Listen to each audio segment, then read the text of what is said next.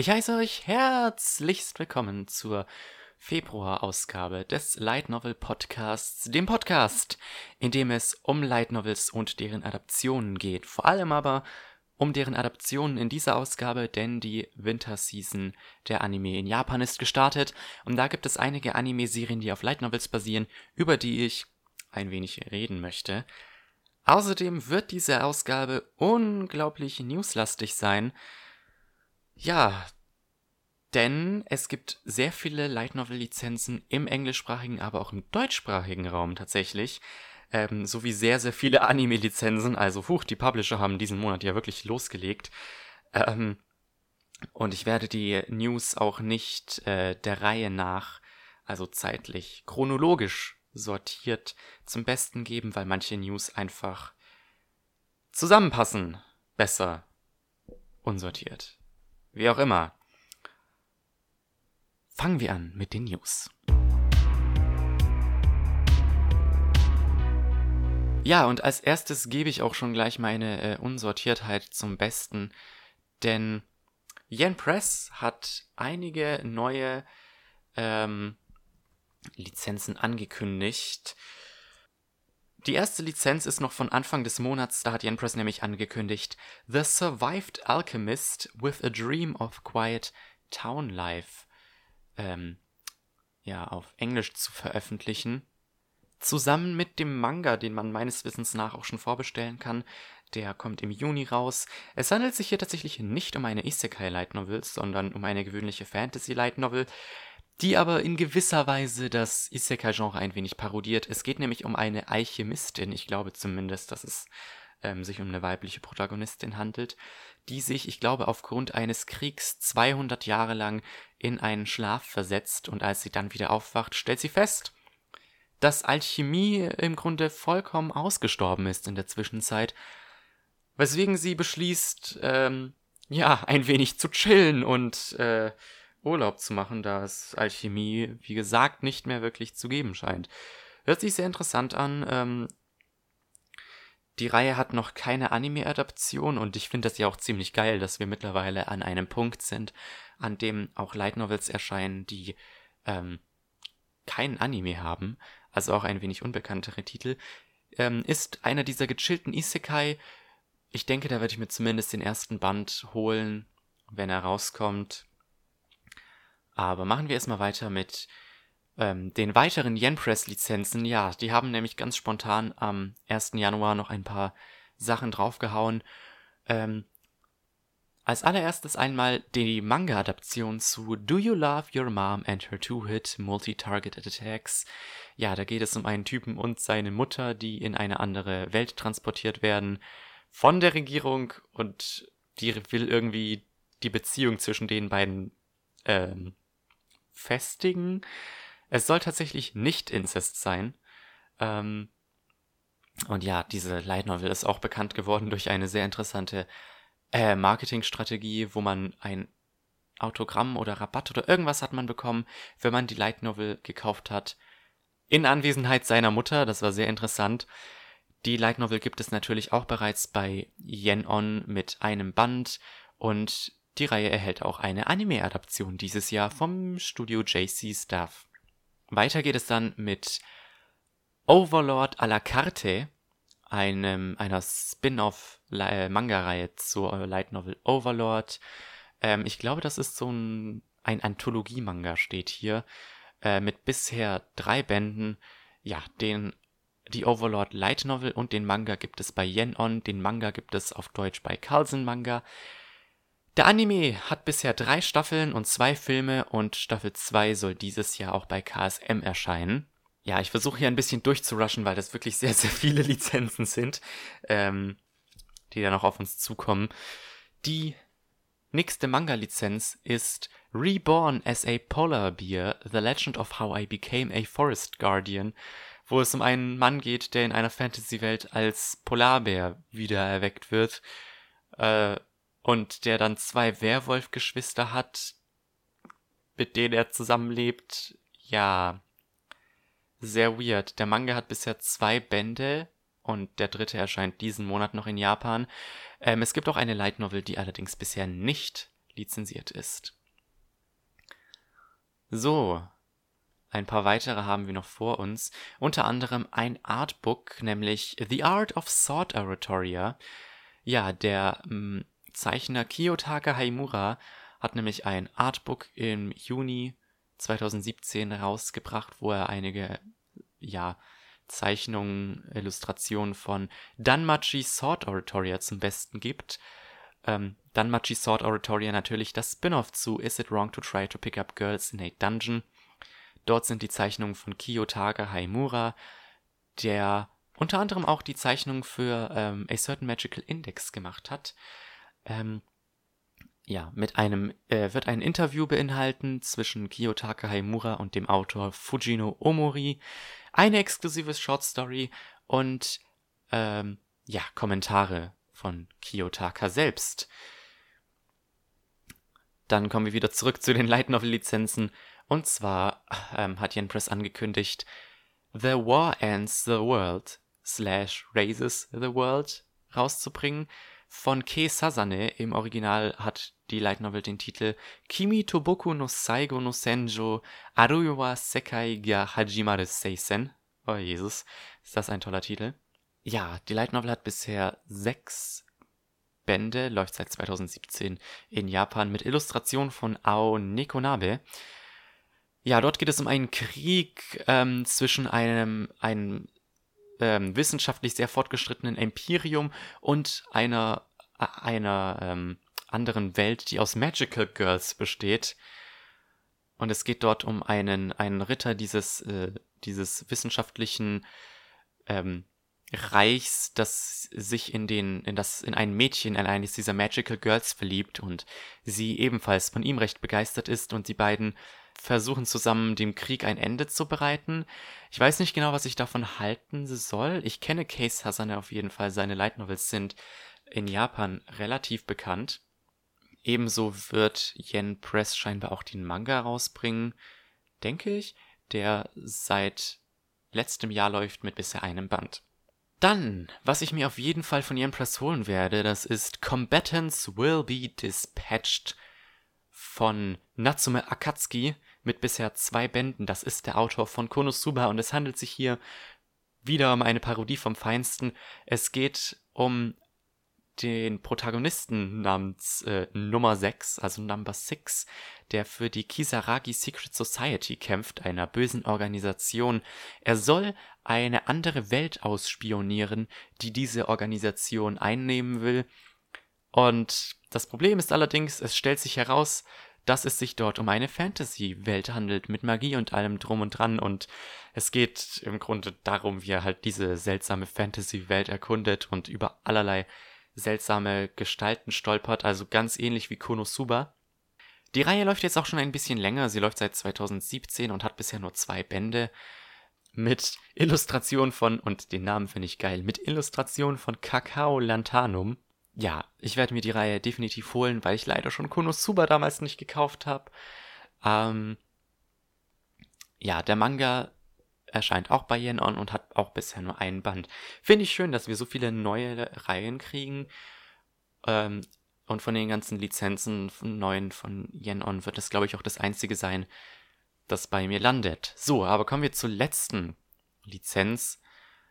Und zwar ist das The Genius Print The Genius Prince's Guide to Raising a Nation Out of Debt. In Klammern, hey, how about treason? Ja, das ist auch wieder so eine dieser seltsamen Reihen, von denen ich mir so denke, oh weh, es klingt witzig, aber gleichzeitig habe ich Angst vor dem, was mich erwartet. Ähm, die Reihe erscheint in Japan unter dem Titel Tensai Oji no Akaji Koka Saisei Jutsu Soda bei Kokushinyo. Es geht um einen Prinzen, der ein schwaches Königreich anführt und der sein Königreich verkaufen wird, ähm, sobald er König ist, um ja ein, ein ruhiges Leben zu führen. Ähm, allerdings stellt er fest, dass er immer, dass er eigentlich ein erfolgreicher Prinz ist und ja, sein Königreich liebt ihn und das macht aus irgendeinem Grund seine Träume, das Königreich zu verkaufen, schwerer. Ja, diese Light Novel hat ähm, es war im Ranking von Kono Light Novel Gasugoi 2018. Und da, deswegen, ja, ich denke mir, das, das ist etwas, was ich kaufen sollte. Allerdings, ich weiß nicht, was ich von der Inhaltsbeschreibung erwarten soll. Wirklich nicht. Ich bin wirklich sehr verwirrt. Ähm, ist auch eine relativ neue Serie, hat bisher nur drei Bände. Ähm, von Toro Toba und Falmaro mit den, also die ähm, stellt die Illustrationen bereit. Ich weiß nicht, was ich davon halten soll. Klingt komisch und auch das Cover sieht so aus, als wäre es irgendwie, als wäre der Protagonist ein ziemlich arrogantes Arschloch und das gefällt mir leider nicht so ganz. Deswegen ja, von diesen ganzen neuen Lizenzen, die Yen Press da hat, wird wahrscheinlich nur Competence will be dispatched bei mir landen. Puh, aber weg von Yen Press zu Seven Seas. Die haben nämlich angekündigt, ähm, Reincarnated as a Sword rauszubringen. Ja, das ist äh, eventuell was, was bei mir landen wird. Ähm, Seven Seas hat in letzter Zeit wirklich einige Sachen lizenziert, von denen ich eigentlich nicht erwartet habe, dass wir sie im englischsprachigen Markt sehen. Aber das führt jetzt leider dazu, dass diesen Sommer unglaublich viele neue Serien bei denen erscheinen. Ähm, also ich bin hier gerade auf der Seite, was erscheint da Neues bei denen? Classroom of the Elite, Division Maneuver, äh, Mushoku Tensei, eben Reincarnated as a Sword, Restaurant to Another World, Skeleton Knight in Another World. Das erscheint alles allein vom äh, allein im Juni und Juli, glaube ich. Ähm, ja, Reincarnated as a Sword, da erscheint der erste Band am 6.8. und der zweite sogar schon am 24.9. Ähm, also echt krass, innerhalb von einem Monat zwei Bände. Ja, es geht natürlich wieder um jemanden, der stirbt, in einer anderen Welt aufwacht und die Form eines Schwert angenommen hat. Äh, hier steht, nun ist er auf der Suche nach einer wunderschönen Frau, die ihn führen wird. Und dieses Katzenmädchen namens Fran scheint wohl genau der Partner zu sein, nach dem er gesucht hat. Ja, ist wieder einer dieser obskureren Isekai zwar nicht ganz so obskur wie ähm, der Getränkeautomat oder das Onsen, aber ich, ich kenne die Reihe, ich habe den Manga ein Stückchen gelesen und habe auch mal die Novel angefangen, allerdings nicht so weit, dass ich mir eine Meinung darüber bilden könnte. Ähm, aber ich glaube, da könnte der erste Band tatsächlich bei mir landen. aber vom englischen Markt geht es jetzt erstmal weiter zum deutschen Markt wie es scheint, bevor wir dann noch ein paar Anime-Ankündigungen haben. Und zwar habe ich ja schon in der letzten Episode gesagt, dass Animoon sich die dritte Staffel Date Live gesichert hat. Ja, die haben jetzt auch angekündigt, sich die erste und die zweite Staffel gesichert zu haben, die im zweiten und im dritten Quartal dieses Jahres ähm, noch erscheinen soll. Wahrscheinlich dann auch gefolgt von Staffel 3. War ja zu erwarten eigentlich. Und äh, da gibt's jetzt auch nicht mehr dazu zu sagen, die Light Novels und die, die Manga-Adaption, die leider nach einem Band gecancelt wurde, gibt es weder auf Deutsch noch auf Englisch erstaunlicherweise. Aber jetzt schafft es immerhin langsam der Anime auch mal nach Deutschland. Gut, machen wir dann weiter mit einer Anime-Ankündigung. Und zwar Inspector. Ja, Inspector ist eine Light Novel oder ein Novel von Kyo Kodaira. Ich hoffe, das war der Name. Ähm, die in Japan einen Band hat, ähm, und von der die Manga-Adaption noch bei Tokyopop erscheint. Ich glaube, die läuft noch und hat bisher acht Bände. Den Manga kennt, äh, Mangaka kennt ihr unter anderem von Blast of Tempest, was auch ein Anime gekriegt hat. Ähm, mehr News gibt es dazu bisher nicht und deswegen machen wir weiter mit der nächsten Anime-Ankündigung und zwar Infinite Dangerogram. Eine Light Novel, die bei J-Novel Club ihr Zuhause hat, mit bisher acht Bänden. Es gibt auch den Manga und die Light Novel erscheint auch als Print Release noch dieses Jahr bei J-Novel Club. Da kann man sich durchaus freuen. Ähm, ist eine Virtual Reality MMO Light Novel, die auch sehr beliebt ist, von der ich auch den ersten Band habe, aber den ich noch nicht gelesen habe. Also sollte ich irgendwann dazu kommen, ähm, diesen ersten Band zu lesen, ihr werdet definitiv von mir hören, wie er mir gefallen hat. So, aber kehren wir zurück zu ähm, ein paar neuen Lizenzen. Tokyopop hat nämlich diesen Monat neue Manga-Lizenzen angekündigt, und zwar The Isolator Realization of Absolute Solitude, die Manga-Adaption zur gleichnamigen Light Novel von Riki Kawahara, erscheint nun bei Tokyo Pop. Der Manga ist in vier Bänden abgeschlossen und wenn ich ähm, den Leuten im Comic-Forum trauen darf, adaptiert der Manga wohl die ersten zwei Light Novel-Bände. Ja, Tokyo Pop hat leider die Light Novel nicht mitlizenziert und der Manga wird auch nicht bei mir landen. Die Light Novel, die bisher vier Bände hat, erscheint aber auch bei Yen On. So im Schnitt erscheint äh, ein Band pro Jahr. Äh, Im Hardcover ist auch der Grund, warum ich mir die Novel bisher nicht geholt habe, weil Hardcover deutlich teurer sind und ich nicht so viel Geld ausgeben will. Aber schade, dass man ähm, von Riki Gawaharas neuestem Werk nicht auch die Light Novels mitlizenziert hat. Aber scheinbar läuft bis auf SAO bei Tokyo Pop nichts so sonderlich gut. Dann gibt es weitere News von Animoon slash Pro7 Max. Ja, ihr wisst ja auch, denke ich, äh, dass Goblin Slayer, was von Oktober bis Dezember letztes Jahr lief, bereits, bei, äh, bereits von Animoon lizenziert wurde. Ja, nicht nur bringen die ab März die Serie auf DVD raus, allerdings kann man die noch nicht vorbestellen. Pro7 Max zeigt die Serie auch ab dem 22. März um 22.30 Uhr. Das ist ziemlich geil, weil ich glaube, so schnell lief eine Serie, ähm, eine Anime-Serie noch nie im deutschen Fernsehen, nachdem die in Japan released wurde. Ähm, Finde ich ziemlich geil, äh, dass Animun das so reinkrätscht. Die werden mir, die werden mir wirklich immer sympathischer. Ähm, ich hoffe, die handeln das mit ähm, anderen Serien demnächst so ähnlich. Ich könnte mir Data Life auch ziemlich gut bei Pro7 Max in der Anime Night vorstellen. Oder auch Boogie Pop, was ja aktuell läuft und auch von Animun lizenziert wurde.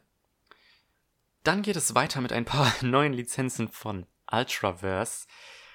Die haben nämlich die volle Dröhnung Goblin Slayer lizenziert. Da seht ihr Übergang Goblin Slayer, Goblin Slayer.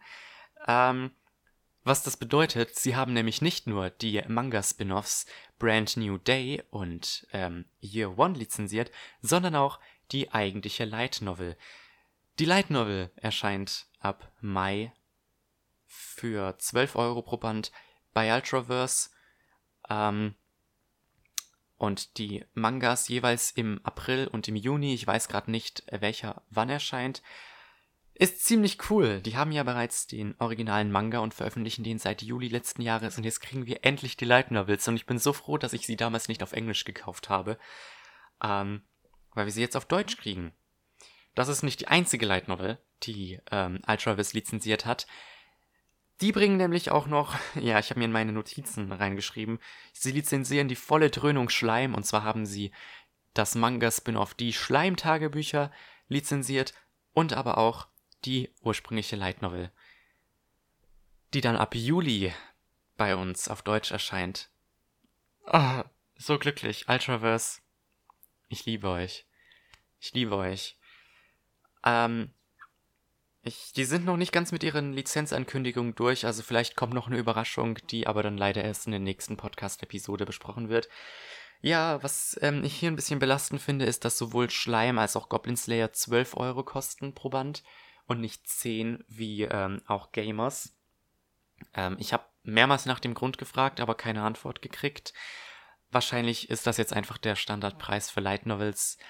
Ähm, meine Buchhandlung der Osiander ähm, listet die Bände schon mit dem Standard-Taschenbuchformat, also keine größeren, keine größeres Format. Vielleicht gibt es ja Klappen, das wäre ganz cool, wenn man das ähm, aus den japanischen Releases übernimmt. Ähm, allerdings mittlerweile bin ich mir ziemlich sicher, dass ähm, das jetzt einfach der Standardpreis für Light Novels ist. Finde ich jetzt aber nicht zwingend schlimm es war halt bisher der Standard, aber dann wiederum als Tokyo Pop damals ihre Light Novels rausgebracht hat, 2006 rum, war auch das äh, A6-Format noch der Standard. Ähm, ja, passiert halt im Laufe der Zeit. Werde ich mir auf jeden Fall zulegen. Ich freue mich so unglaublich, ähm, dass wir weitere Light Novels bekommen. Vor allem so beliebte Serien, die ich sowieso mal auschecken wollte, ähm, was ich allerdings nicht bei den englischen Releases getan habe, aus irgendeinem Grund ja, preislich ist das halt immer so eine seltsame Sache. Aber da freue ich mich drauf. Im Mai geht's los. Wunderschön, wunderschön. Dann machen wir allerdings äh, jetzt auch noch die restlichen Anime-Lizenzen von KSM und Kase. ja, die haben ja jetzt beide quasi Deals mit Crunchyroll, dass sie einige ihrer Serien exklusiv auf DVD rausbringen. Naja, exklusiv. Äh, kommt wirklich auf die Definition an. ähm, zuallererst eine neue Lizenz von KSM, die veröffentlichen im Juli nämlich die 13-teilige Serie Alderamin on the Sky als Komplettbox auf DVD. Ja, die gleichnamige Light Novel hat 14 Bände, ist abgeschlossen seit November, glaube ich. Gibt es nicht auf Englisch, auch den Manga gibt es nicht auf Englisch, auch nicht auf Deutsch. Ähm, ist jetzt wirklich das Einzige, was wir von dieser Reihe auf Deutsch haben. Ähm, Dan Kase hat angekündigt, 27 äh, neue, äh, 27 Serien von Crunchyroll rauszubringen. Die ersten 10 sind jetzt schon raus, allerdings muss man sagen, ähm, zwei dieser Serien sind OVAs. Und darunter die 25-teilige Serie ReZero, die 12-teilige Serie Tanya the Evil, die es auch schon bei Crunchyroll gedubbt gibt. Ebenso Roka no Yusha, was es bisher gedubbt bei Crunchyroll gibt. Und Gamers, ja, damit haben wir nicht nur die Light Novel und den Manga von Gamers auf Deutsch, sondern auch bald den Anime. Ähm, von Tanya gibt es den Manga bei Egmont auf Deutsch und von Roka no Yusha den Manga bei Tokyo Pop. Von ReZero gibt es die ersten zwei Manga-Bände bei Tokyo Pop. Ähm, bisher gibt es keine genaueren Daten dazu, ähm, und äh, wie viele Volumes das haben wird. Vielleicht, vielleicht, vielleicht kommt Kaseya noch ums Eck und lizenziert von ReZero die Light Novel. Das könnte ich mir vorstellen. Ähm, Fände ich echt cool. Würde dann ja auch gut in das Programm passen. Die sind ja bisher, ja, ein bisschen zögerlich. Die haben bisher nur Tokyo Ghoul und Seraph of the End und Mirai lizenziert. Ähm, ich hoffe da ja persönlich auf mehr. Und die allerletzte News dann aber auch ist, dass Kase Penguin Highway ähm, im Kino zeigt. Ein Film basierend auf dem Buch von Tomihiko Morimi. Das Buch erscheint auch im März bereits bei Yenon auf Englisch. Es gibt keine genaueren Daten zum Release des Films, aber ich habe die Trailer gesehen. Ich freue mich unglaublich drauf. Ich werde den Film definitiv im Kino angucken. Unglaublich fucking geil. Entschuldigung, dass ich fluchen musste, aber das muss halt mal sein. Puh ja, ich habe versucht, mich mit den News zu beeilen, wurde trotzdem ein äh, guter Teil der Episode. Aber ehe wir zu den Diskussionen kommen, geht es weiter mit den Light Novel Releases für diesen Monat.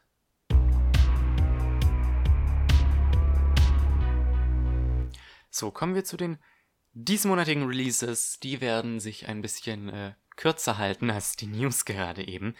Den Anfang macht J-Novel Club am 5. Februar. Da erscheinen nämlich die ersten zwei Bände In Another World with My Smartphone und die ersten zwei Bände How Not to Summon a Demon Lord als Taschenbuch.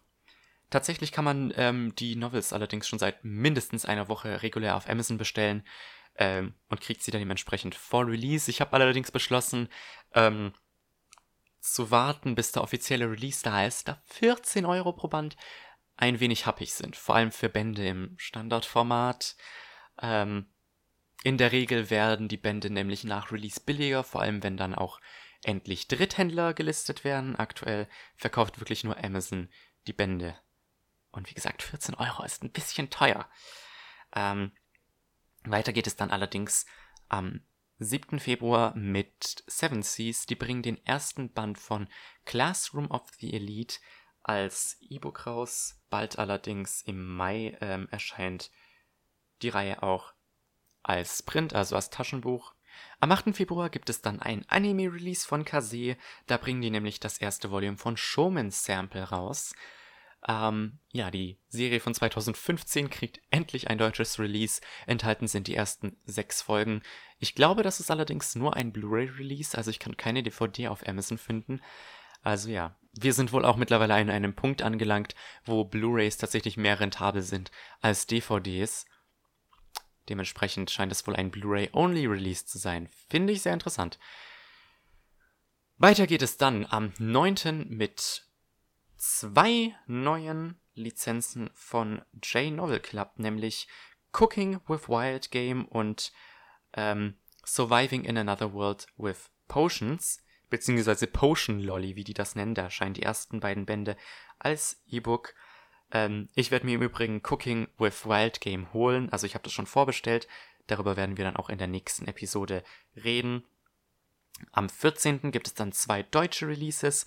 Dort erscheint der sechste Band SAO bei Tokyo Pop und Equilibrium Side B bei Ultraverse. Das letztere natürlich ein Spin-off zu In These Words.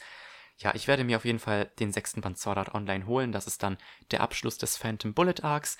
Und darüber werden wir auch nächste Episode reden. Allerdings ist dieser Band einiges fetter als die Bände davor. Ich glaube, das ist der dickste Band Sword Art Online bisher. Hat 430 Seiten. Ähm, laut der Seite von Tokyo Pop. Also ja, freue ich mich darauf. Ähm, weiter geht es dann am 19. mit Yen-On. Die bringen dort nämlich den ersten Band Woof Woof Story raus. Ja, klingt sehr weird. Ich bin mir nicht sicher, ob ich das holen werde. Vermutlich warte ich da selber auf ein paar Reviews, ähm, weil das ziemlich weird klingt. Ähm, ähnlich ist es mit der nächsten J-Novel Club Lizenz, nämlich Welcome to Japan, Miss Elf, erscheint am 23. Februar als E-Book-Release. Äh, ja, es geht um eine Elfe, die aus einer anderen Welt in Japan beschworen wird. Ähm, ja, da, das ist was, das, das klingt sehr nach Hit or Miss, deswegen warte ich auch da wieder, ähm, bis der Schinken bei uns rauskommt, äh, bis der Schinken ein Review hat. Aber ich glaube nicht, dass es mit uns beiden was wird. Und das letzte neue Release ist dann Beast Blood bei Cross Infinite World. Ähm, habe ich noch nicht vorbestellt, werde ich mir aber auch definitiv holen. Eine zweiteilige Josei Sci-Fi Fantasy Light Novel. Klingt endgeil und da freue ich mich drauf. Da kommt dann aber wahrscheinlich erst im April das Review dazu, naheliegenderweise, weil am 28. Februar, ich glaube nicht, dass ich das so schnell durchlese. Puh. Aber dann habe ich es wohl auch schon geschafft mit den Releases für diesen Monat. Machen wir gleich weiter mit dem Wetter, ehe es dann zur Diskussion für diese Folge geht.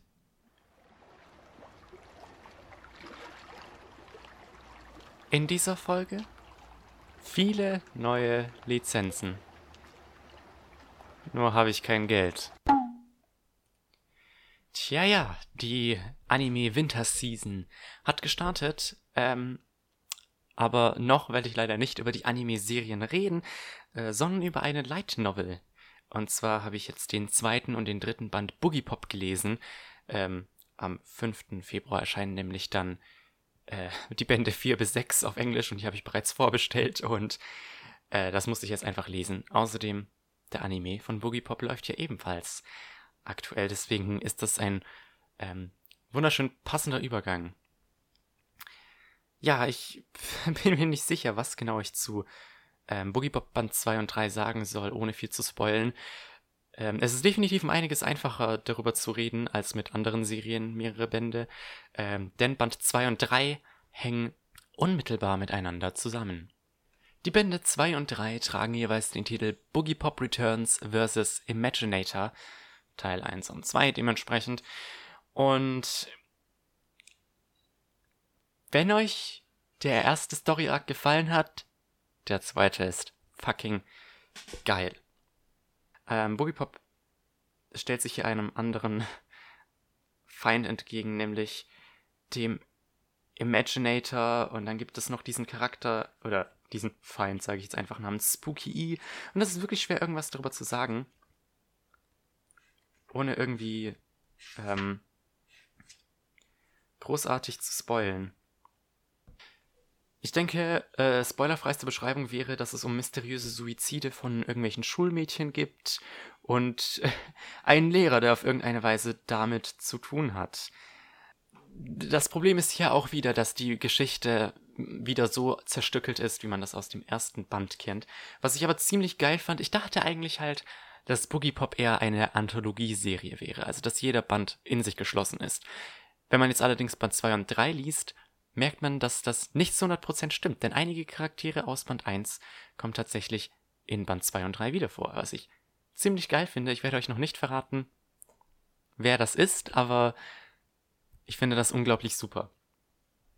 Aber nicht nur damit kann die, kann, können diese zwei Bände punkten, dass sie alte Charaktere wieder einführen, sondern auch mit ein paar neuen Charakteren, wie zum Beispiel Asukai Jin, dem Lehrer, den ich glaube ich vorhin erwähnt habe, der ähm, bei anderen Menschen Blumen sieht, die quasi ihren Lebenswillen oder sowas ähnliches darstellen und er versucht diese Blumen wieder zum Blühen zu bringen. Ähm, aber auch, und das, darüber will ich wirklich sehr gerne reden, diesen jungen Typen namens Ano Shinjiro. Warum ich den so geil finde? Einfach weil er in diesem Band oder weil er entdeckt in der Geschichte, dass er wohl schwul ist. Weil er sich, ohne es selber so richtig zu bemerken, ähm, in einen der männlichen Protagonisten ähm, verliebt. Und das ist das erste Mal, dass ich so eine Repräsentation in einer Light Novel habe. Ich meine, klar, es gibt Boys Love Light Novels, aber ich, ich finde, Yaoi und Yuri sind keine gute LGBT-Repräsentation. Da gibt es verschiedene Gründe dafür. Da könnte ich äh, eigentlich auf meinem Kanal ein eigenes Video machen. Aber äh, ich, ich fand das wirklich äh, gut, wie ähm, quasi seine, sein, seine Schwärmerei, sagt man auf Deutsch, seine Crush auf diesen einen Jungen so ähm, sein Handeln bestimmt hat und was für eine Rolle er ähm, in diesen Büchern gespielt hat. Vor allem, ich hatte zwischendurch wirklich Angst, dass ähm, Kohei Kadono auf den Bury Your Gaze Trope aufspringt äh, und den dann kurzerhand umbringt, ist zum Glück nicht der Fall gewesen. Ich war wirklich so erleichtert.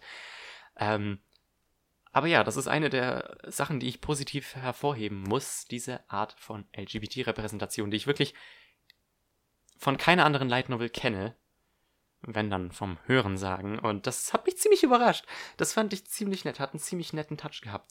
Ähm, auch hier wieder die Art ähm, der Zerstückelung, wie gesagt, ähm, wie man das halt von dem ersten Band bereits kennt. Neue Antagonisten und auch hier wird wieder klar, es scheint wirklich eher in Richtung Science Fiction zu gehen als in äh, Richtung Horror. Klar, es sind oder eher in Richtung Science Fiction als in Richtung Fantasy. Es sind Horrorelemente drin, allerdings hat man auch hier wieder irgendwas mit einer bösen Organisation, wie zum Beispiel auch mit diesem Charakter namens Spooky E, den ich vorhin erwähnt habe, der ja sowas wie der oder einer der Antagonisten dieses Bandes ist. Ähm, und ich bin wirklich gespannt, wie das im Laufe der Reihe so weitergehen wird. Wie gesagt, ich will nicht zu viel sagen, ohne euch äh, zu spoilen. Und das ist ehrlich gesagt auch schon ein bisschen länger her, seit ich das gelesen habe. Ich habe die beiden Bände jeweils in einem Rutsch durchgelesen. Aber ich freue mich schon unglaublich, wenn diesen Monat dann der nächste Sammelband rauskommt. Und ich bete, dass Seven Seas weitere Sammelbände rausbringt. Weil nicht nur ist Boogie Pop eine ziemlich coole Reihe, auch finde ich diesen Preis für 17 Euro, diese 600 Seiten, das ist so unglaublich geil. Das ist so ähm, das günstigste, was man an Light Novels aktuell überhaupt bekommt. Aber weg von der Light Novel zum Anime, der ja jetzt seit Anfang Januar, seit Anfang des Jahres äh, im japanischen TV läuft. Ja, das ist tatsächlich nicht die erste Anime-Adaption, die wir von Boogie Pop haben. Es gab ja im Jahr 2000, meine ich, bereits eine zwölfteilige Serie, die von Madhouse produziert wurde, die ich aber nicht gesehen habe. Aber dieses Remake wird ebenfalls ähm, von Madhouse ähm, gemacht. Ich weiß nicht, wie ich den Satz beenden wollte. Ähm, ja, wenn man sich die Light Novel anguckt und auch die alte Serie, man merkt den eindeutig das Alter an. Und deswegen bin ich so froh, dass die ähm, Charaktere komplett überarbeitete Character Designs bekommen haben. Ähm, man erkennt die wichtigsten Charaktere natürlich noch. Man erkennt ähm, Kiri Managi, man erkennt Boogie Pop. Ähm, aber bei ein paar haben die echt ein paar sehr grobe Änderungen genommen, weil es einfach zum Teil einfach nicht mehr zeitgemäß aussah. Ähm, natürlich hat man das Ganze ein wenig in die Moderne verschoben, mit Smartphones etc. pp. Ähm, ist okay. Nichts Besonderes, das macht ja eigentlich äh, jeder Anime, der mit einem etwas älteren Quellmaterial zu tun hat. Banana Fish, Devilman, Crybaby, etc. etc. Aber wie macht sich diese Anime-Adaption denn so? Ja, die Sache ist die, ich habe nur die ersten drei Folgen geguckt, die ähm, den ersten Band adaptieren. Ähm, war eine sehr gute Adaption. Also man muss sagen, ich liebe diesen neuen Artstyle, den das Ganze hat. Es sieht alles wunderbar aus. Allerdings habe ich das Gefühl, man hat an manchen Stellen ein bisschen Geld gespart, was die Animationen angeht. Ähm, man hat an sehr vielen Stellen haben die Charaktere einfach kein Gesicht. Wobei ich hoffe, was das angeht, dass ähm, die das noch fixen für den DVD-Blu-ray-Release. Halt gerade, also hauptsächlich kleinere Gesichter haben, äh, einfach kein Gesicht, kleinere Charaktere. Also wenn die eher, ähm, ja, wenn die halt nicht so auffallen auf dem Bildschirm, dann haben die einfach manchmal kein Gesicht. Aber das ist manchmal halt sehr auffallend gewesen. Und was mir gerade in der ersten Folge noch aufgefallen ist, es gab diese Szene, wo Keiji, hieß er so, ich glaube Keiji, mit Boogie Pop redet und Boogie Pop stand da auf dem Dach und hat sich einmal zu Keiji umgedreht. Und diesen Clip, wie Boogie Pop sich zu Keiji umdreht, hat man, glaube ich, dreimal benutzt in dieser Episode. Und ich dachte mir so, wow, so kann man natürlich auch Geld sparen. Aber wie gesagt, das wäre nicht das erste Mal, dass man ein Anime für den DVD-Blu-ray-Release nochmal überarbeitet. Ähm, zum Teil ganze Szenen neu animiert. Das war zum Beispiel bei Steins Gate Zero der Fall, ähm, wo man viele Sachen neu animiert hat. Ich hoffe wirklich sehr, ähm, dass man das noch tut. Ähm, was die Adaption noch angeht. Ähm, wie gesagt, man hat jetzt in den ersten drei Folgen die ersten, den ersten Band abgedeckt und so wird es auch erstmal weitergehen. Man deckt innerhalb von drei Folgen ein Band ab. Ist okay, wirkt etwas gerusht. Also ich wünschte mir gerade, damit der Horror so einen guten Effekt hat, hätte ich eigentlich gerne, dass der Anime ein bisschen mehr Zeit sich nimmt, um das Ganze zu adaptieren. Also man hätte vielleicht 24 Folgen machen sollen, anstatt 18. Ähm, das ist auch so eine Sache. Die Serie hat 18 Folgen. Das ist so eine ungewöhnliche Folgenzahl. Das liegt ähm, daran, dass die Folgen 10 bis 13 als äh, Special im japanischen TV laufen ähm, und den sechsten Band adaptieren, der ja einen Prolog darstellt. Und das ist dann quasi sowas, ja, das ist dann halt ein Special. Das sind dann vier Folgen und die restlichen fünf. Oh, das kann sogar sein, dass die restlichen fünf den vierten Band adaptieren. Also ja, das Pacing ist ein, ein wenig seltsam, so von der Aufteilung her, aber das werden wir dann sehen, wenn die ganzen Folgen laufen. Das, wie gesagt, ich habe nur die ersten drei Folgen gesehen. Wie gesagt, das Ganze ist hier ein bisschen äh, horrormäßig. Ähm, das Problem ist, ich habe nie wirklich das Gefühl gehabt, ich würde mich äh, irgendwie gruseln. Also Wirklich, ich fand die meiste Zeit war Boogie Pop relativ sanft, was das angeht. Also diese ersten drei Folgen. Vielleicht lag es einfach daran, dass ich schon wusste, was mich erwartet, aber ich empfand die ganzen Horrorsachen nicht so schockierend. Aber das liegt vielleicht auch daran, ähm, dass das Pacing halt auch nicht so geil ist. Allem, man hat, im, man hat in der ersten Folge, was ich ziemlich seltsam fand, ähm, also für die, die die Novel gelesen haben, in der ersten Folge hat man Keijis Perspektive erzählt gehabt. Diese ganzen 23 Minuten über. Ähm, und ich fand, dass man dafür, dass man nur Keijis Perspektive da reingenommen hat, ich fand, das hat sich ein bisschen zu sehr gezogen. Man hätte vielleicht die erste Hälfte Keijis Perspektive und dann irgendeine andere Perspektive nehmen sollen für den Rest der Folge. Vor allem, weil dann gab es so eine ganz kurze Szene ähm, von Suema in der ersten Folge und dann ging es direkt mit Keiji weiter. Das war irgendwie ein bisschen komisch, dass man Suema sich nicht für die zweite Folge aufgehoben hat oder das Ganze halt generell ein bisschen hm, besser strukturiert. Ähm, ich habe auch gehört ähm, im Comic-Forum, dass was den zweiten Arc angeht, man ein paar Sachen ähm, chronologisch anders sortiert hat und ähm, ich finde es schön, dass man sich Freiraum mit dem Quellmaterial lässt. Also zum Beispiel ähm, in diesem ersten Story-Arc fe fehlt eine äh, Erzählperspektive komplett, aber die war ja auch nicht wirklich nötig für die Story. Das war die Perspektive von Akio. Ähm, das war Kapitel 4. Hat man komplett rausgelassen, war nur 20 Seiten lang und hat auch ein Jahr nach dem Ende der Story gespielt und war in dem Sinne ein bisschen unnötig. Es war so ein bisschen für einen Schockfaktor, denke ich, im Buch. Ähm, aber ja, dafür, vor allem dafür, dass man sich entschieden hat, diesen Arc nur auf drei Folgen auszulegen, ist es ganz gut, dass man, dass man das halt so gehandelt hat. Ähm, Was ich auch gut fand, die ersten zwei Folgen liefen ja zusammen. Ähm, äh, aber ich frage mich, warum man dann nicht gleich die dritte noch mit ausgestrahlt hat, weil dann hatte man zwei Drittel dieses Arcs und dann kam schon das Ende dieses Story-Arcs. Und das war irgendwie so ein bisschen, so ein bisschen sinnfrei. Vielleicht wollte man ja die Leute dazu bringen, wenn es auf einem Cliffhanger endet, dass sie dann in die nächste Folge einschalten. Aber so war das, ähm, hat es ein bisschen wenig Sinn gemacht. Ähm, was ich auch sagen muss, ähm, halt, ähm, was den Sound angeht. Ich liebe die beiden Theme-Songs. Ich finde das Voice-Acting absolut super, vor allem die, die Stimme von Boogie Pop. Ich weiß leider nicht, wie die Seiyuu heißt, aber die Stimme von Boogie Pop ist wirklich ein Traum. Kriegt, sie kriegt perfekt ähm, hin, sowohl Miyashita Toka als auch ja, Boogie Pop zu sprechen. Und das hat mir absolut gefallen. Ähm, der Anime war überraschend brutal in seiner Exekution, wortwörtlich. Habe ich nicht erwartet. Ich habe das nicht so grafisch im Kopf gehabt, was das äh, im Buch, aber ich fand, man hat, man hat diese Novel sehr gut umgesetzt. Und ich freue mich dann schon auf den zweiten Arc, der ist auch etwas länger, der hat, äh, der geht von Folge 3 bis 9, weil er halt auch zwei Bände umfasst. Und ich bin gespannt, was die damit machen, weil der Arc wirklich wirklich herausragend ist und ich freue mich, die ganzen Charaktere dann animiert zu sehen. Die kamen ja im originalen ähm, Boogie Pop Anime, glaube ich, nicht vor. Ich glaube, da hat man den ersten Band irgendwie gestretched. Oder man hat was ganz anderes gemacht, ich weiß gar nicht mal.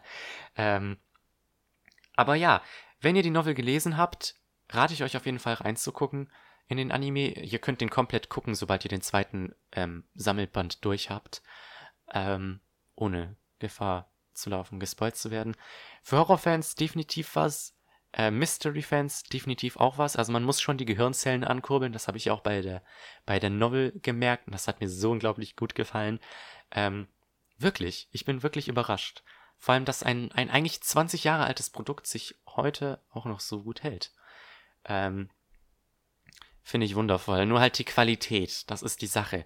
Also wenn Animoon den äh, Anime auf DVD rausbringt und Blu-ray, vielleicht sollte man ja darauf warten, ähm, bis die ganzen Animationen korrigiert wurden, weil dafür vor allem, dass die den Anime noch verschoben haben, ist es ein bisschen schade, dass da, dass da noch so, dass er noch ein bisschen unsauber wirkt an manchen Stellen. Ich meine, das sollte ja eigentlich im Oktober laufen und wurde dann verschoben ähm, auf Januar.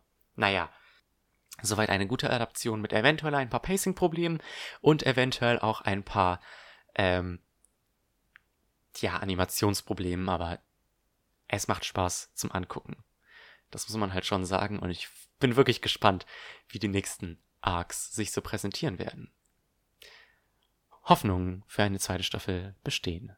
Doch bevor es mit den nächsten zwei Serien weitergeht, hier noch eine kleine Nachricht von unserem Sponsor.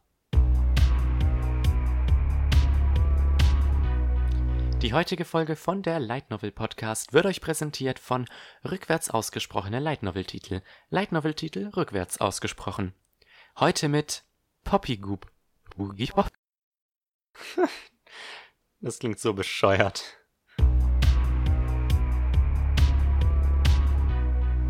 Danke an unseren Sponsor für sein wundervolles ähm, Sponsoring oder so. Aber machen wir weiter mit ähm, den Animes dieser Season. Zwei sind jetzt noch vor uns. Und einer davon beziehungsweise dessen Vorlage kennt man eventuell. Und zwar handelt es sich hierbei um The Rising of the Shield Hero. Oder kurz Shield Bro, wie ich es nennen werde, weil ich diese Abkürzung unglaublich fucking geil finde. Ja, die Serie wurde, glaube ich, schon vor Ewigkeiten angekündigt. Wenn nicht sogar schon 2016? Dann wahrscheinlich 2017. Ich bin mir gerade nicht sicher. Ähm, ist aber auf jeden Fall schon längere Zeit in der Arbeit. Ich weiß, dass, dass ich Ewigkeiten darauf gewartet habe. Ähm, die Light Novel erscheint ja seit 2016 schon auf Englisch und ich hätte sie mir fast gekauft, habe es dann aber irgendwie doch nicht getan. Hm. Ähm, den Manga gibt es seit letztem Jahr, glaube ich, bei Tokyo Pop. Und jetzt haben wir auch die Anime-Serie. Ähm, ja, ich, ähm, was soll ich sagen? Ich bin gewissermaßen froh, dass in letzter Zeit gefühlt immer mehr Serien dazu tendieren, ähm, 24, 25 Folgen zu haben. So ist es jetzt auch mit Shield Bro der Fall. Genau wie mit ähm, dem Schleim, der seit letzter Season läuft. Und eventuell habt ihr diese ganze Kontroverse um äh, Shield Bro mitbekommen.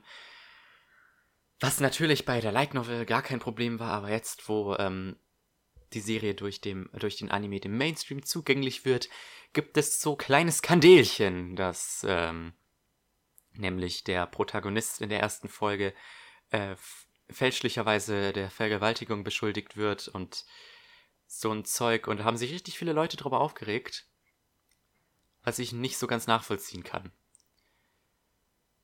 Das ist wieder so eine Situation wie bei Goblin Slayer, wo Leute ausgerastet sind, weil es eine Vergewaltigung in der ersten Folge gab.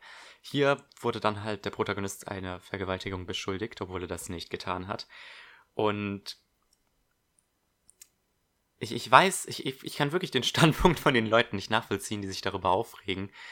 Ähm, aber da will ich jetzt auch gar nicht zu tief äh, reintauchen, weil vielleicht sollte ich überhaupt äh, den Unwissenden sagen, worum es geht. Rising of the Shield Hero.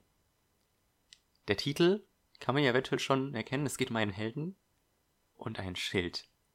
Das muss ein Isekai sein. Das, es muss halt einfach ein Isekai sein. Und das ist es auch. Der Protagonist Naofumi wird durch ein Buch in der Bibliothek in eine andere Welt transportiert, zusammen mit drei anderen Helden, die ein, oh Gott, ein Schild, ein Schwert, ein Bogen, glaube ich, und einen Speer haben. Jeweils. Und er ist halt der Schildheld, der halt einen Schild hat und nicht unbedingt das größte Ansehen hat, weil die meisten Leute sich so denken, so ein Schild. Was zur Hölle willst du damit eigentlich anfangen?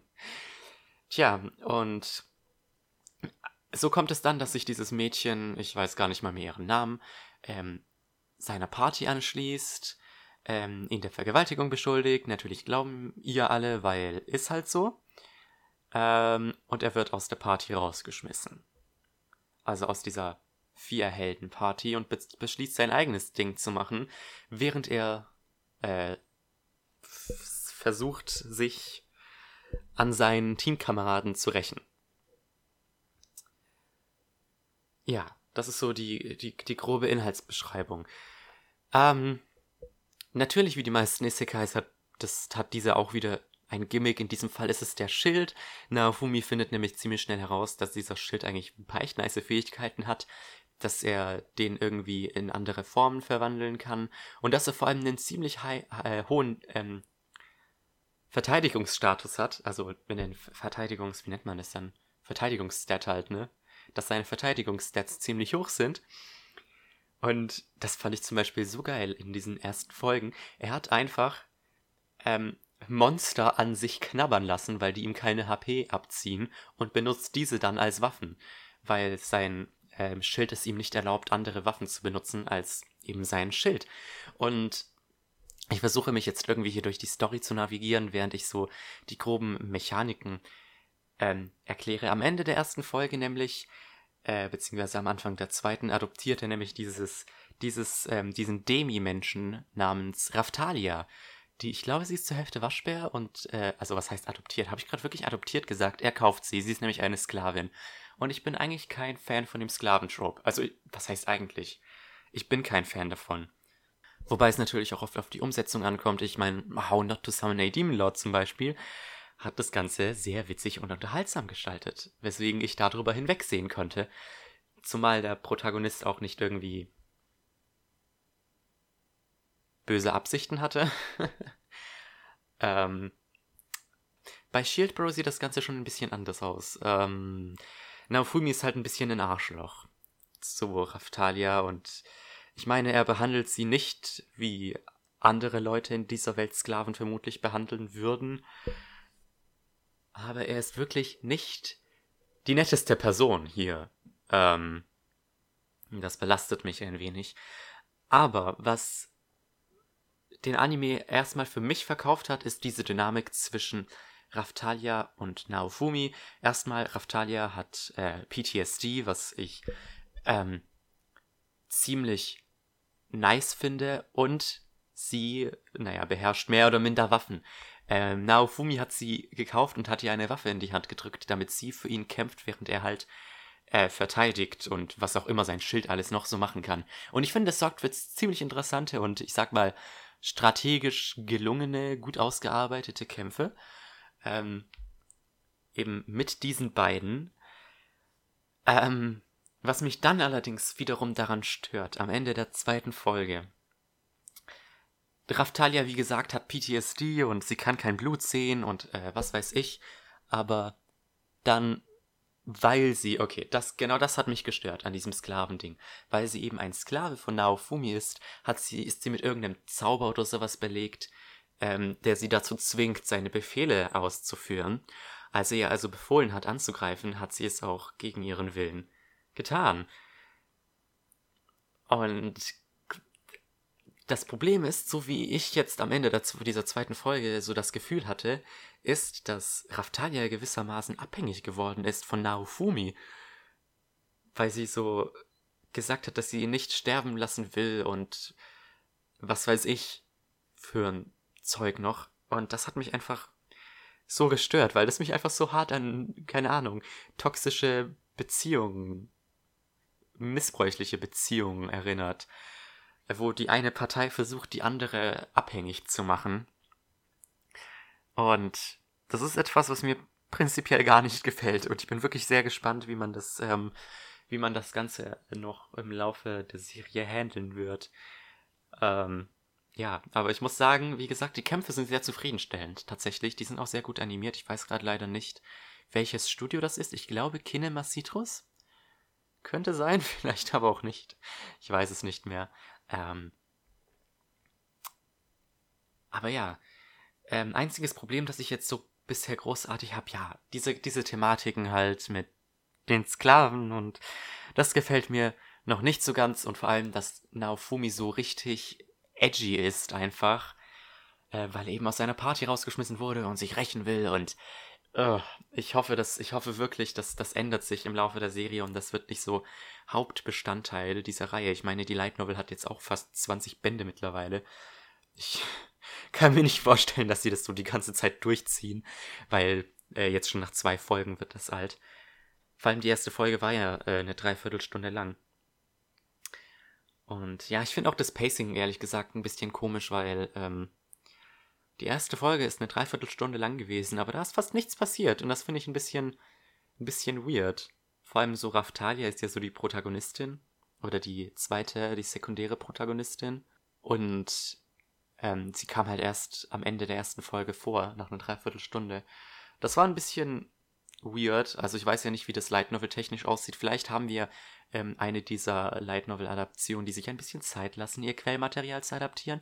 Würde ich ja begrüßen. Das macht ähm, der Schleim-Anime ja aktuell auch.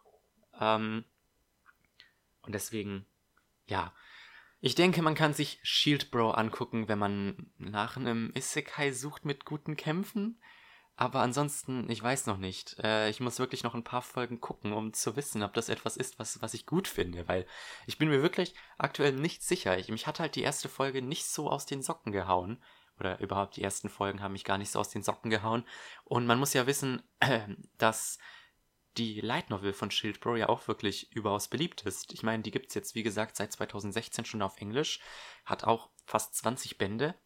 Und jetzt läuft halt der Anime und der scheint ja auch erfolgreich zu sein. Ähm, aber ich bin eher nicht so begeistert davon. Aber dann geht es jetzt auch schon langsam dem Ende zu. Und zur letzten Serie, über die ich heute reden werde. Ich glaube, das ist halt auch, das sind jetzt, glaube ich, auch wirklich alle Light Novel Serien, die diese Season laufen. Und zwar die dritte Staffel Date Alive. Ja, ich weiß, ich habe die erste vor vielleicht dreieinhalb, vier Jahren geguckt. Ich glaube vor vier Jahren. Es muss, es muss auf jeden Fall gewesen sein, bevor der, äh, bevor der Film rausgekommen ist. Ähm, ich habe aber die zweite nie geguckt, aber ich dachte mir so, ist ja egal. Gucke ich halt trotzdem die dritte. genau wie es schon bei ähm, SAO der Fall war. also langsam macht sich da ein Schema bemerkbar. Aber ja, nach sage und schreibe fünf Jahren mittlerweile ist nun tatsächlich eine dritte Staffel dieses sehr beliebten Franchises rausgekommen, hat mittlerweile ja auch ähm, 20 Light Novel Bände, äh, eine abgebrochene Manga-Adaption und Ähm, ja, wie gesagt, wirklich beliebt. Zwei Staffeln, ein Film, jetzt kommt die dritte Staffel. Und trotzdem gibt es die Light Novel weiterhin nicht auf Englisch. Ähm, was ich sehr interessant finde. Aber da scheint es wohl irgendwie lizenzrechtlich Probleme zu geben. Aber die Hoffnung besteht weiterhin. Vor allem jetzt, nachdem eben die dritte Staffel nochmal gekommen ist. Und wenn man sich so ähm, auf Anime to You speziell die ähm, Rankings ansieht, dann sieht man ja, dass Data Life durchaus auch noch beliebt ist. Also Data Life war, glaube ich, auf Platz 1 der am meisten erwarteten Anime-Serien ähm, der Japaner für diese Season. Ähm, Finde ich wirklich interessant, dass das sich nach so langer Zeit noch halten kann. Vor allem die Light Novels, die müssen jetzt auch mittlerweile seit 2010, 11 laufen. Und die, die, die scheinen auch nicht enden zu wollen. Jedenfalls, wir haben jetzt wieder eine zwölfteilige Staffel bekommen von Data Life. Ähm, allerdings nach einem kleinen Studiowechsel. Davor war ja, glaube ich, AIC für die Serie und dann auch den Film verantwortlich. Jetzt nimmt sich JC Stuff der ganzen Sache an. Ähm, was ich ziemlich interessant finde, die haben ja zum Beispiel auch, ähm, die machen ja den Konosuba-Film, der demnächst in den japanischen Kinos kommt. Davor war Konosuba ja bei Studio Dean und so ist es jetzt auch bei Data Life. Ähm, ich habe eigentlich gehofft, dass äh, ein Studiowechsel vielleicht ein bisschen was bei den Animationen drehen kann. Äh, ich muss sagen, Konosuba sieht wirklich ein bisschen besser aus bei JC Stuff als bei Studio Dean. Äh, bei Dead Alive allerdings nicht so. Ich meine, es hat schon ein bisschen gedauert, bis man die ersten richtigen Trailer bekommen hat. Ich glaube, im Dezember hat man erst die richtigen Trailer so mit Animationen und so ein Zeug bekommen. Und oh Junge, was ich da gesehen habe, war schon mal nicht feierlich. Also allein wenn ihr euch dieses Key-Visual anschaut, schwerer Fall von Same-Face-Syndrome. Also wirklich, die, ich weiß nicht, es sind glaube ich sieben Frauen auf dem Poster. Die gucken, die gucken alle exakt gleich. Die haben alle exakt den gleichen Gesichtsausdruck. Einfach Copy-Paste und das war's. Ähm, und leider sieht die Serie auch nicht sonderlich viel besser aus. Ich meine, ich muss sagen, ich mag halt den Artstyle, denke ich, ein bisschen mehr als ähm, bei AIC. AIC hatte irgendwie sowas Künstliches, hatte ich das Gefühl. Da gefällt mir JC Stuff, äh, Stuff als Studio schon ein bisschen mehr. Allerdings merkt man an so unglaublich vielen Stellen, dass einfach so Gesichter total deformiert sind und was weiß ich. Es ist nicht so schlimm wie bei ähm, diesem Imoto-Anime, der letz letzte Season lief. Äh, aber, oh Junge, er sieht trotzdem nicht schön aus. Die Action-Szenen sind okay, aber man merkt, es gibt ja nicht mal viele Action-Szenen bisher, ähm, aber man merkt, wie sehr alles auf Sparflamme läuft. Leider, leider, leider. Dafür muss ich allerdings sagen, also dafür, dass ich die zweite Staffel nicht geguckt habe, bin ich ziemlich gut in die ganze Sache reingekommen. Also ich habe auch den Film nicht gesehen, ich glaube aber der Film ist eh nicht kennen für die gesamte Story. Ähm, aber ich habe die zweite Staffel nicht geguckt, da kamen ja die, wie hießen sie, Kaguya und ihre Zwillingsschwester und noch dieses komische Idol vor. Zum ersten Mal. Ich, keine Ahnung. Die, die sind jetzt halt da, aber für mich macht das auch keinen Unterschied. Vor allem dieses Idol, die ist richtig weird. Die hat auch richtig die komische Seiyu. Ich finde das nicht schön. Ähm, was aber den Anime tatsächlich dann doch irgendwie für mich verkauft hat, war dieser aktuelle Story-Arc, der äh, dieser aktuelle Story-Arc, der ist nicht mehr aktuell. Dieser erste Story-Arc mit der Hexe Natsumi. Guter Shit, wirklich sehr guter Shit.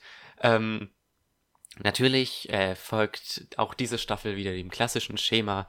Irgendein Geist taucht, taucht auf und ähm, wie hieß er denn? Itsuki? Itsuka, Itsuka, äh, Itzka muss mit ihr flirten und äh, sie dazu bringen, sich in ihn zu verlieben. Klappt allerdings das erste Mal nicht so gut und Natsumi beschließt sich ein klein wenig an Shido zu rächen, warum auch immer, und hat äh, sendet ihm deswegen am Ende der ersten Folge quasi einen Drohbrief, wo zwölf Fotos sind von seinen Freunden und Haremsmitgliedern.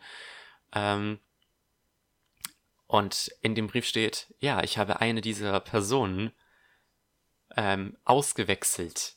Kannst du mich finden? Und so beschließt Shido, mit allen auf ein Date zu gehen, um herauszufinden, wer von ihnen, äh, ja, Natsumi ist.